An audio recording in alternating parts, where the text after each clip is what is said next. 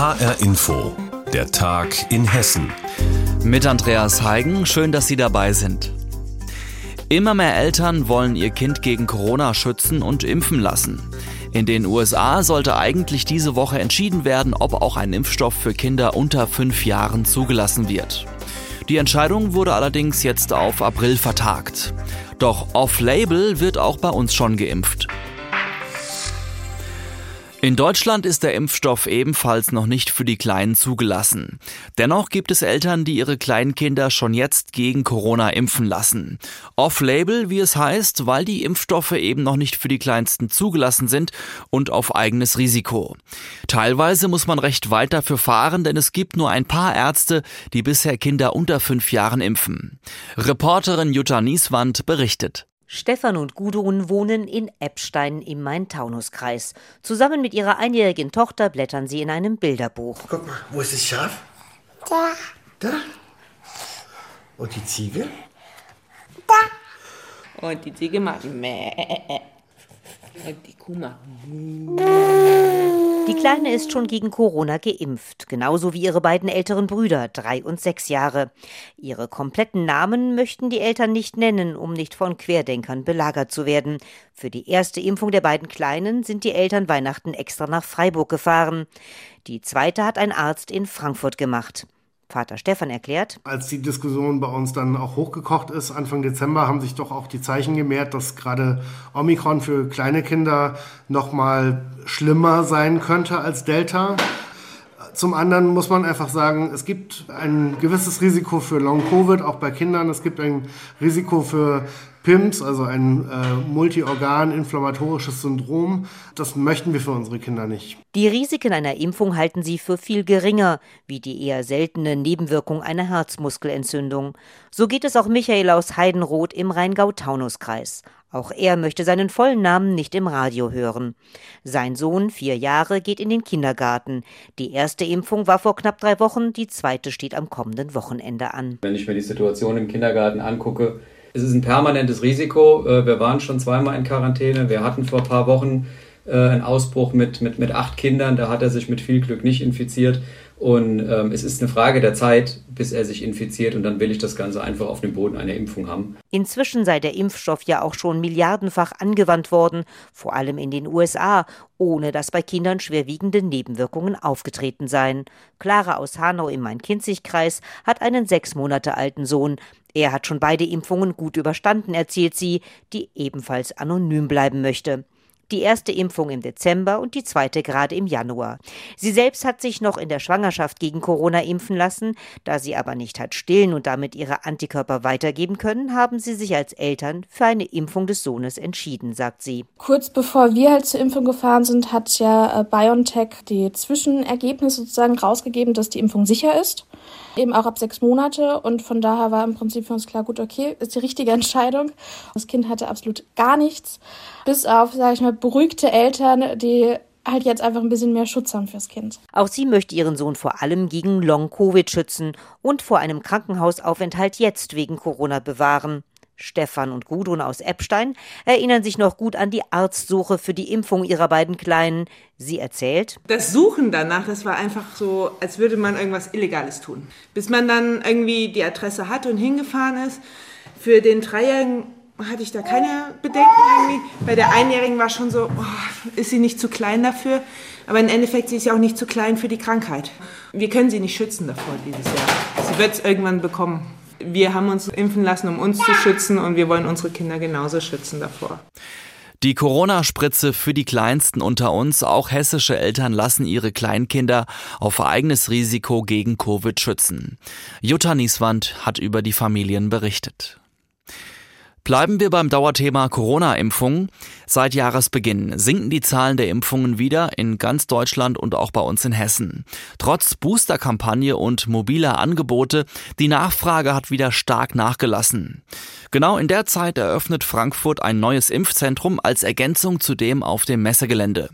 Warum? Reporter Aydoğan Makasce hat nachgefragt. Hans Reinheimer läuft engagiert vorneweg, die Journalisten versuchen Schritt zu halten. Der Leiter des Impfzentrums in Sachsenhausen zeigt sein neues Baby, die umgebauten Räume des ehemaligen städtischen Schulamts, dunkle Gänge und wenig Glanz. Viele solche Einrichtungen hat das Deutsche Rote Kreuz aufgebaut, aber zur Routine werde es trotzdem nie. Jedes Projekt hat andere Anforderungen und äh, es soll halt ab der ersten Minute reibungslos ohne Probleme funktionieren. Damit ist es immer wieder eine spannende Herausforderung und man ist immer etwas nervös, bis der erste Tag dann rum ist. Zuletzt hat die Nachfrage nach Impfungen in Frankfurt nachgelassen. Fast 50.000 Piekse waren es noch in der ersten Woche dieses Jahres. In der vergangenen Woche waren es dann nur noch mehr als 10.000. Wieso braucht es dann in dieser Zeit ein weiteres zentrales Impfzentrum? Oberbürgermeister Peter Feldmann. Wir haben uns darauf eingestellt, dass dieser Virus eben nicht genau einstellbar ist, dass er manchmal äh, eben langsamer vorgeht und die letzte, die Omikron-Variante eben sehr schnell ist. Und äh, da auch Räumlichkeiten zu haben, wo man nicht von Dritten abhängig ist, sondern als eine städtische äh, Räumlichkeit, die dann zur Verfügung ist, jetzt mal hochzufahren, zu gucken, wie es läuft, das ist sehr wichtig. Bis zu 500 Impfungen pro Tag sind in Sachsenhausen drin. Im Moment herrscht in den Räumen aber noch gähnende Leere. Auch in ganz Hessen sinkt aktuell die Nachfrage nach Impfungen von rund 360.000 in der ersten Jahreswoche auf unter 100.000. Seit der ersten Stunde der Pandemie beschäftigt sich Jan Eggers vom HR-Datenteam mit diesen Zahlen. Wir wissen, dass uns diejenigen am meisten Sorgen machen müssten, die über 60 sind und immer noch nicht geimpft. Einfach weil die das heftigste Risiko einer Infektion haben, einer schweren Infektion die brauchen Ansprechpartner, denen sie vertrauen. Und das sind meiner persönlichen Meinung nach vielleicht eher die Hausärzte als die großen Zentren. Im Herbst wird vielleicht die nächste Corona-Welle kommen. Bis dahin will die Politik noch an der Impfquote schrauben. Viel haben die Verantwortlichen probiert. Was kann dann überhaupt noch helfen? Gesundheitsminister Kai Klose. Es ist jetzt eine Frage der Nachfrage. Das heißt, äh, die Menschen, die sich immer noch keinen Ruck gegeben haben, sich impfen zu lassen, werden vermutlich sich erst dann bewegen, wenn es tatsächlich eine Verpflichtung äh, zum Impfen auch gibt. Der Gesundheitsminister ist deshalb weiter für die allgemeine Impfpflicht.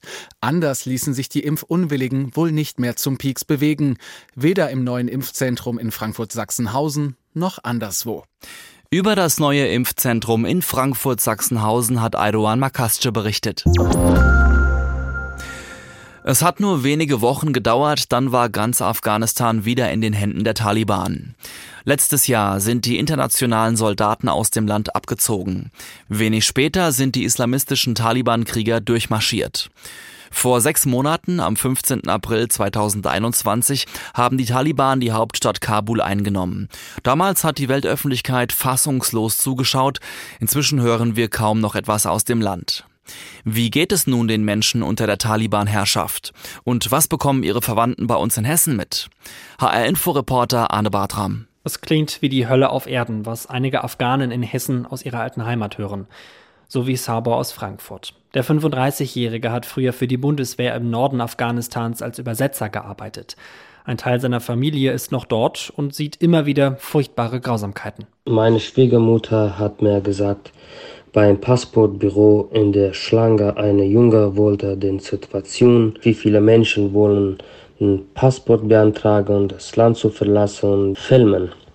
Der arme Junge wurde bei einer Taliban erwischt und die Taliban hat ihn festgenommen und hat ihn bis tot geschlagen. Getötet, nur weil man filmt, wie viele Menschen das Land wirklich verlassen wollen. Das ist nur ein Beispiel von vielen, wie die Taliban mit Afghanen umgehen. Überprüfen lässt sich das nicht, denn unabhängige Medien gibt es bei den selbsternannten Gotteskriegern nicht. Aber die Erlebnisse decken sich mit dem, was Rostam aus seiner alten Heimat hört. Der 22-Jährige wohnt inzwischen in Marburg. Hilfskräfte, Soldaten, die bei den alten Regierungen gearbeitet haben, werden durch den Taliban tagtäglich ermordet und insbesondere die Frauen, die Schauspieler waren, Musiker, Sängerinnen, die werden tagtäglich ermordet und kein anderer Medien kann darüber berichten, weil keine ausreichende Information da ist. Abseits der Kameras, im Schatten der Weltöffentlichkeit, zeigen die Taliban dann ihr wahres Gesicht. Ex-Bundeswehrübersetzer Sabor aus Frankfurt ist sich sicher, die Taliban warten nur noch darauf, dass sie international von mehr Ländern als Regierung anerkannt werden. Viele Menschen wollen das Land verlassen. Keiner hat Interesse, da zu leben. Keine mehr Freiheit für das Volk. Er hofft, dass seine Familienmitglieder bald ihre Pässe bekommen und es irgendwie schaffen, Afghanistan zu verlassen. Denn dass die Lage im Land unter den Taliban besser wird, glaubt er nicht. Das war ein Beitrag von Reporter Arne Bartram. Weniger Taufen, Überalterung, Austritte. Die beiden großen christlichen Kirchen in Deutschland verlieren immer mehr Mitglieder. Also braucht es Ideen und Konzepte, wie nicht mehr benötigte Kirchen genutzt werden sollen in Zukunft. Bislang gab es da eine eigene Denkfabrik der Evangelischen Kirche Deutschlands, angesiedelt bei der Uni Marburg, das Institut für Kirchenbau und kirchliche Kunst der Gegenwart. Nun ist der Direktor in Ruhestand gegangen und die EKD hat ihr Institut geschlossen. Jetzt, wo man es eigentlich am nötigsten bräuchte. Es ist eine Attraktion für Touristen in Willingen. Kannst du lecker essen im Don Camillo, auf der Empore oder unter der Kanzel. Die hängt immer noch in der alten Dorfkirche und wo die Kirchenbänke waren, wird jetzt Bier gezapft. Die Gäste, erzählt Sarah Nackers, die Wirtin, die sind schon manchmal irritiert. Es gibt Leute, die fragen wirklich erst, ob das wirklich mal eine Kirche war. Die sind ganz erstaunt, natürlich auch von den Räumlichkeiten her. Man hat auch viele Leute, die tatsächlich nur kommen, einmal reinschauen, ne? mal durch den Laden gehen. Der Aufschrei in Willingen war groß, damals vor 30 Jahren. Da, wo man getauft wurde, geheiratet hat, da jetzt ein Wirtshaus? Die Alternative wäre Abriss gewesen, erzählt Professor Thomas Erne, der letzte Direktor des Marburger Instituts für Kirchenbau und kirchliche Kunst der Gegenwart. Die beste Rettung einer Kirche ist ihre Nutzung. Also muss man doch überlegen, wie man zusammen mit der Zivilgesellschaft für diese Kirche eine Nutzung findet, die dem religiösen Zweck entspricht, aber die die Bedürfnisse einer Dorfgemeinschaft oder einer Stadt mit aufnimmt. Das wäre ein neuer Typus Kirche. Das ist so eine konzeptionelle Aufgabe, die zu denken des Institut geleistet hat. Im Auftrag der EKD, der Evangelischen Kirche Deutschlands. Die wird zusammen mit der katholischen Kirche in 40 Jahren um die Hälfte schrumpfen und der Bedarf an Gotteshäusern gleich mit. Aber das Institut an der Marburger Uni wird nach 61 Jahren dicht gemacht. Jetzt klagt Thomas Erne, wo man es am nötigsten bräuchte. Es bedarf ja auch theologische Konzepte, wie es weitergeht mit dem Kirchenbau und auch wie es weitergeht mit der Kunst in der Kirche. Das wird jetzt nicht mehr der Fall sein theologische Thinktanks hat die EKD an dem Punkt sonst keine. Die Professur bezahlt das Land Hessen. Die EKD und die beiden hessischen evangelischen Landeskirchen haben nur den Unterhalt bezahlt, laufende Kosten und eine halbe Mitarbeiterinnenstelle. 90.000 Euro im Jahr. Dafür, findet Professor Erne, hätte man Drittmittel einwerben können, die Kosten somit minimieren. Man gibt denjenigen, die eine gute Idee haben und auch was machen wollen, einen Zuschuss, damit sie mit diesem Zuschuss andere mit ins Boot holen. Genau so hätte das hier funktioniert, sodass die EKD eigentlich mit einem überschaubaren Mittelaufwand ein großes Resultat bekommen hätte. Erste gute Beispiele gibt es ja. In Frankfurt steht die Jugendkulturkirche St. Peter. Außen eindeutig Kirche, innen Konzertsaal, Disco, Kulturbühne, guter Ort für Jugendliche, aber auch gern gemietet von Firmen. Wie sollen Kirchen, die nicht mehr benötigt werden, in Zukunft genutzt werden? Reporter Jochen Schmidt war das mit einem Beitrag darüber. Und das war der Tag in Hessen an dieser Stelle mit Andreas Heigen. Und die Sendung gibt es wie immer auch online zu hören auf hrinforadio.de.